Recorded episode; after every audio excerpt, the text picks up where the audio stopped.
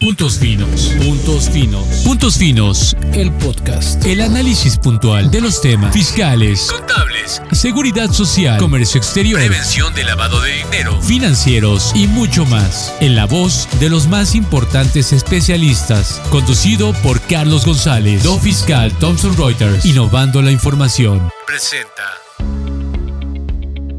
Hola, ¿qué tal? ¿Cómo están?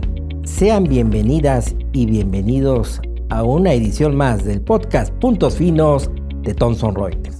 Hoy con un importante fiscalista, con un importante líder, con un importante Sherman de una prestigiosa firma BHR México. Me refiero a Carlos Brito, quien es el socio director de BHR México. Muchísimas gracias por estar con nosotros, estimado amigo. No, hombre, al contrario, muchas gracias por la invitación. Gracias, qué amable. Y bueno, pues vamos a entrar en materia, pero creo que lo importante aquí es conocer la personalidad, quién es el líder hoy de esta firma que va en una evolución, un crecimiento constante. ¿Nos puedes platicar un poquito de tu semblanza? Sí, claro que sí, Carlos. Mira, yo soy eh, Carlos Brito, soy, como mencionas, el socio director de una firma nacional llamada BHR México este, ubicada dentro de las 10 firmas más importantes en México y andamos como en la 17 a nivel mundial, representando a la firma Santa Fe International. ¿no?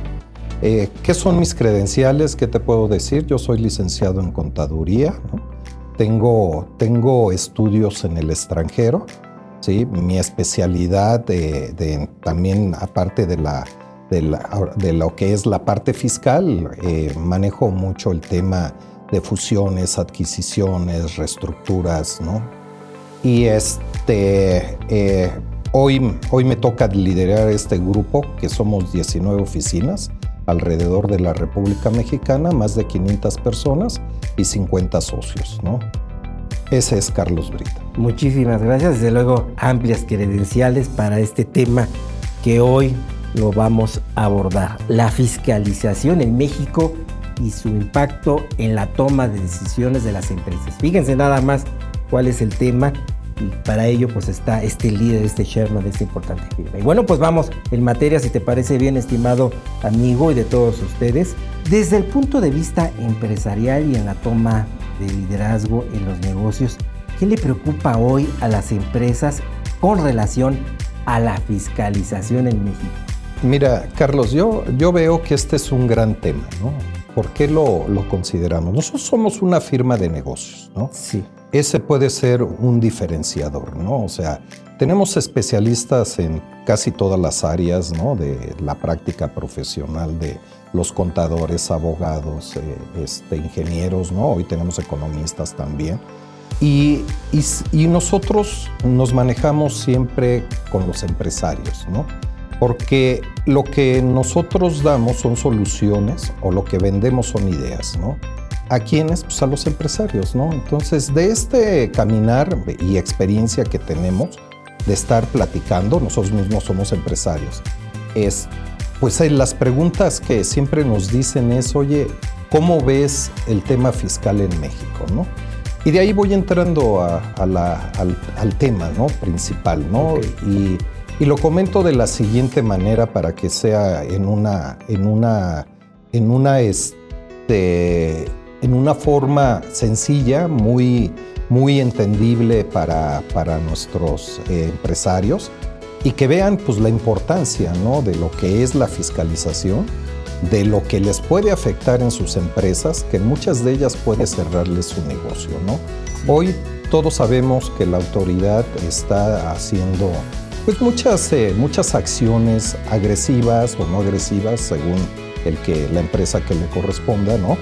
En donde pues tenemos regulaciones, más más regulaciones y, y pues todo el tiempo es, nos tenemos que preocupar, ¿no? Las empresas hoy están gastando mucho dinero en tener un grupo que nada más se encargue para estar contestando las, eh, todos los requerimientos que le piden las diferentes autoridades. ¿no?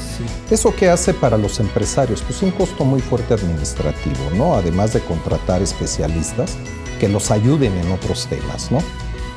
Entonces, cuando viene esa pregunta, yo siempre les, les digo, mira, el, el tema fiscal puede hacer que cierre tu empresa. ¿no? Entonces tienes que tener mucho cuidado y tienes que tener a los especialistas adecuados, tanto internos como externos, para atender cualquier requerimiento o acción que, ejerza la autoridad. ¿no? Y de ahí lo podemos bajar muy, muy fácilmente al panorama del paquete económico 2023. ¿no? O sea, ahí nos, nos ve muy claramente o lo observamos muy claramente hacia dónde va la autoridad. ¿no? y hacia, dónde no es que yo diga que se deba de proteger los empresarios, ¿no? No, no va por ahí, sino más bien es cómo pueden eh, coadyuvar o cómo pueden manejarse con las mismas autoridades. De tal forma que la autoridad tiene una planeación estratégica para recolectar los impuestos. Los empresarios tenemos planeaciones estratégicas pues, para que nuestros negocios crezcan, ¿no? Entonces, en estos dos conceptos de planeaciones estratégicas, si lo queremos ver desde ese punto de vista usando los mismos conceptos, pues cada uno tenemos, tenemos objetivos diferentes, ¿no? Uno es recolección de impuestos y nosotros es crecimiento de nuestras empresas, tener empleados, ¿no? mantener empleados en nuestras organizaciones y por supuesto que pagar impuestos, ¿no? O sea, el tema no es tratar de evadir impuestos ni ver qué, qué este, cómo le hacemos para no pagarlos, ¿no? O sea, aquí el tema es pagar lo que se debe de pagar este, en una forma justa y que nos permita a los empresarios continuar cada uno dentro de nuestros ámbitos con nuestros negocios, ¿no? Pero regreso al paquete económico 2023, ¿no? Aquí nos han dicho N cantidad de veces, los, los periódicos hablan, este, hoy toda la parte digital lo menciona, y bueno, las autoridades siempre han hablado que no se contemplan este, una reforma fiscal para el año de 2023, ¿no? En otras palabras, lo que dicen es no va a haber aumento de impuestos, ¿no? Esas palabras ya las habíamos visto desde hace tiempo, ¿no? Ya las hemos escuchado, ¿no? Entonces, pero la realidad es que eh, hoy, como ha estado la fiscalización en México, pues efectivamente no se necesita aumentar los impuestos, ¿no? Con lo que está haciendo la autoridad, hoy ha demostrado que con menos recursos, ¿no? utilizando herramientas tecnológicas, está captando más impuestos, ¿no? O sea, a través de todas las tecnologías eh, este, actuales, ¿no? Está, está detectando errores, omisiones por parte de las empresas, ¿no? Y después llegaremos a ver cuál ha sido la eficiencia de la autoridad y voy, voy cayendo en los temas por cuál se debe de preocupar los empresarios, ¿no? O debe de cuidar, ¿no? Entonces, viendo ese tema, nosotros observando lo que, todo lo que fue el paquete económico, que es mucho, ¿no? Pero resumiéndolo y, lo, eh, y poniéndolo en contexto al tema que nos compete, eh, nosotros vemos una, una reducción de beneficios fiscales importantes y estímulos, ¿no? Sobre todo sector de transporte, sector agrícola, fue un sector que en este paquete económico se vio muy afectado, ¿no? Vemos que cada vez hay más sentencias desfavorables hacia el, empresario, ¿no? hacia los negocios, en otras palabras, los jueces, ¿no? todo el actuar de la, parte del SAT, ¿no? está obteniendo pues, sentencias favorables, ¿no? y en nuestro caso, en el caso de los empresarios, pues desfavorables. ¿no? Hay jurisprudencia de la Suprema Corte de Justicia, del eh, Tribunal Fiscal, ¿no? Que, por ejemplo en temas de, IVA, pues eh, cada vez pues, son más en contra para, para obtener devoluciones, para obtener, este, pues ahora sí que una recuperación de un impuesto que se pagó, ¿no? Y que pagaron los empresarios y que no pueden recuperar, ¿no? Porque hay N cantidad de trámites, ¿no? A veces fuera de la normalidad y fuera de la ley, ¿no? es imposición de multas ilegales desde nuestro punto de vista, ¿no? Porque las multas pues, tienen un contexto y tienen una regla. Y siempre vemos que las multas no cumplen ni con la ley ni con esas reglas, ¿no? Entonces nos vemos, los empresarios siempre nos vemos, este, eh, o se ven, ¿no? Obligados a contratar despachos o tener gente especialista, pues para tratar estos temas, ¿no? Hay un concepto que manejan que le llaman la vigilancia profunda, ¿no? Que esa, esa su contexto es pues, lo que antes veíamos o lo que era las revisiones directas, ¿no? A donde se presentaban a nuestras, a las empresas, ¿no? Y ahí teníamos a las autoridades revisando y demás, ¿no? Hoy, hoy lo siguen haciendo, o sea, sí han, han tenido una eficiencia muy grande en tener menos personal y más efectividad. Eso es bueno, ¿no? O sea, no, no todo es malo, ¿no? Eh, hay una fiscalización importante a los grandes contribuyentes. Y tiene su razón, ¿no? Al final las grandes contribuyentes representan, si hacemos la, la fórmula, ¿no? De Pareto 80-20, pues son los más grandes, ¿no? Son los que contribuyen más al, al, este, al erario, ¿no? Y lo vamos, a, lo vamos a ver en un porcentaje real, ¿no? En un, en un momento más. Eh, hablando de este plan de fiscalización, ya sabes que en este año el SAT ya conoce ese plan maestro de fiscalización que nunca se había abordado. Precisamente para que a lo mejor las empresas, las inversiones puedan tomar una decisión y sepan por dónde va esta fiscalización. ¿Es lo correcto, estimado? Eh, ese plan de fiscalización. Pues mira, el, como consultor, ¿no? Al final, como lo comentamos al inicio de, esta charla, este, nosotros nos dedicamos, somos una, un despacho de asesoría, ¿no? O sea, yo no podría decir que, que, todo es malo, como en todas las cosas, ¿no? No todo es malo ni todo es bueno, ¿no? Pero yo sí siento que la forma en que está actuando la autoridad en muchos casos cae en la ilegalidad, ¿no?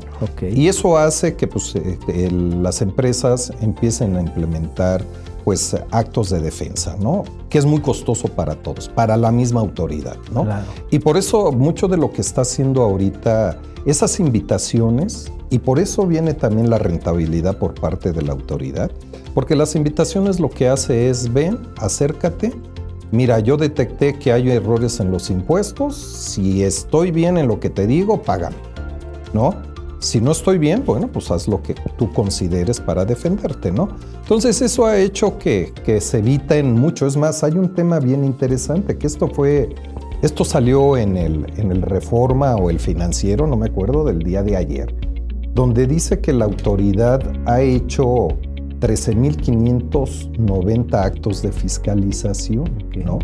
Eso es un mundo, eso no lo pudo haber hecho antes en el pasado. Eso se hace solamente con la tecnología, ¿no? Y eso es lo que está haciendo que ellos estén recuperando por cada peso que, se que invierte, 222 pesos, ¿no? El año pasado estaban recuperando 135, 136 pesos, ¿no?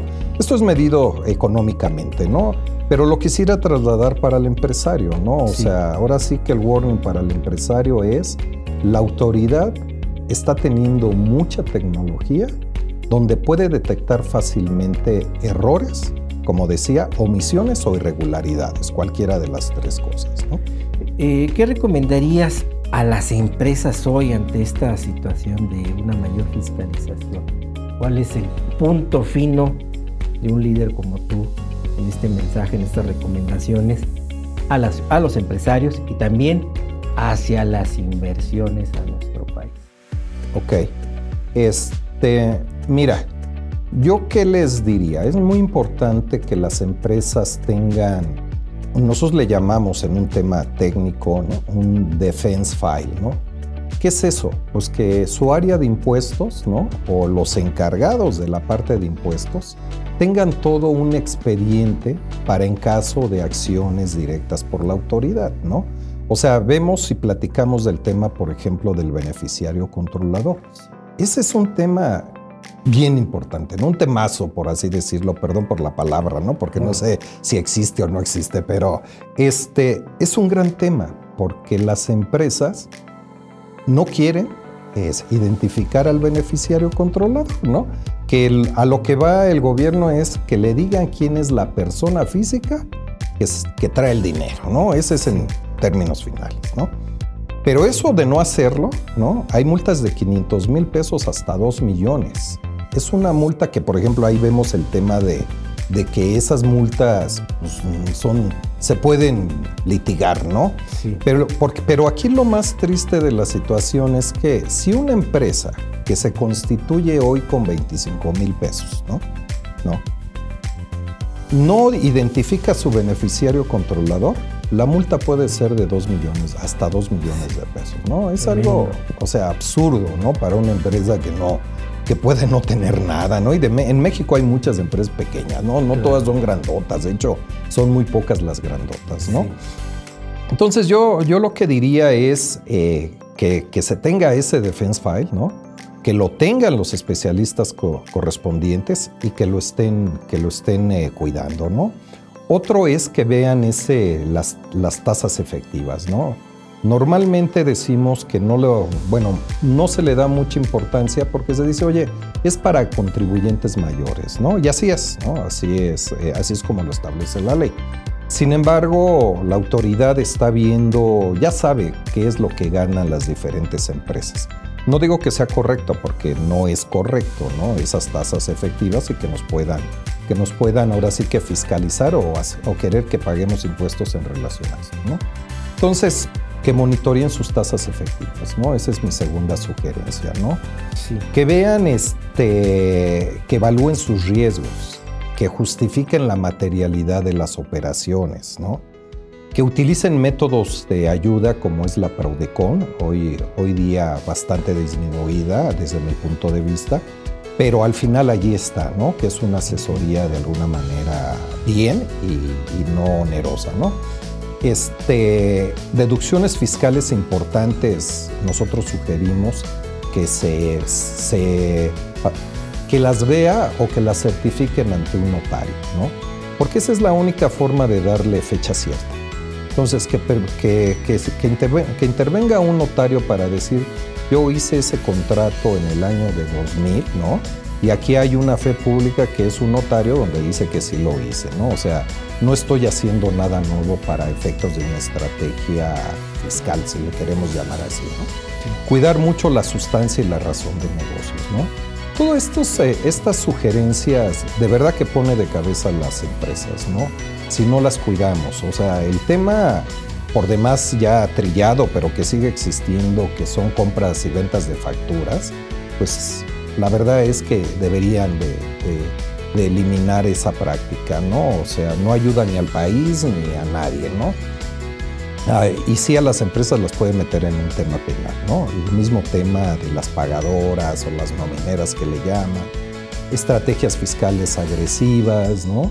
Eh, quizá si nos metemos al tema de, más bien al concepto de agresivas, pues ahí podemos llegar a muchas cosas, ¿no? Entonces, pero no es la intención de estar hablando de conceptos, ¿no?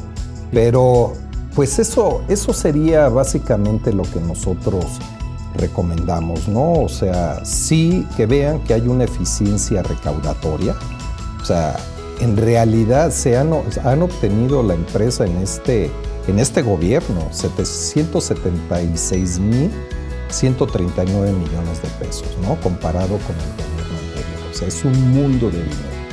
¿Y cómo lo ha hecho? Pues a través de la, de la parte tecnológica, ¿no? O sea, y bueno, pues obviamente también los contribuyentes, pues en ese afán igual de, de, cooperar, ¿no? Al erario y para el beneficio del país, pues también las están haciendo o se están corrigiendo en muchos aspectos, ¿no? Entonces creo que es algo que va junto a la autoridad como, como los empresarios.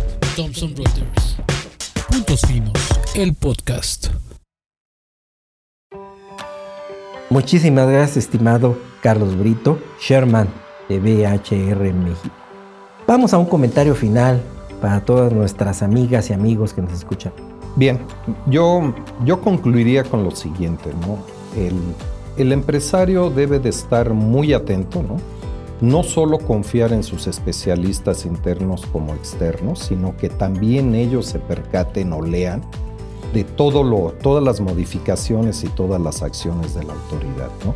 Porque como lo mencioné anteriormente, un, un, error, omisión o irregularidad importante puede hacer que cierren sus empresas. Entonces, ¿para qué, para qué evitemos eh, preocupaciones? ¿no? Además, hoy más que nunca hay mucho tema penal. O sea, eh, hay tema eh, corporal en relación a los empresarios. Entonces, ese sería mi comentario final. Mucha, mucho cuidado, tener a las personas adecuadas dentro de su grupo, no dejar los empresarios toda la carga a estos especialistas y bueno, pues hacer las cosas eh, como debe de ser. Muchas gracias. Ante todo el panorama que nos comentas de mayor fiscalización, creo que es necesaria la alta consultoría, la alta asesoría.